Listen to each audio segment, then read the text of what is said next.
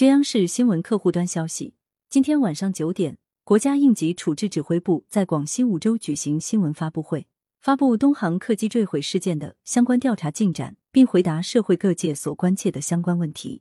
民航局相关人员通报，东航木五七三五航班于三月二十一日十三时十六分从昆明起飞，十四时十七分保持巡航高度八千九百米，进入广州管制区。十四点二十分，管制员发现飞机高度急剧下降。随即多次呼叫机组，但未收到任何回复。十四点二十三分，飞机雷达信号消失。后经核实，飞机在广西壮族自治区梧州市藤县境内坠毁。截至目前，搜救工作尚未发现幸存人员。公安部门已对现场进行了封锁管控。机上共有旅客一百二十三名，无外籍旅客。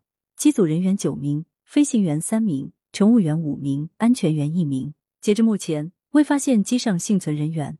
事发飞机为二零一五年六月二十二日引进，截至事故发生时，共飞行八千九百八十六架次，总计一万八千两百三十九小时。感谢收听羊城晚报广东头条，喜马拉雅语音合成技术，让您听见更多好声音。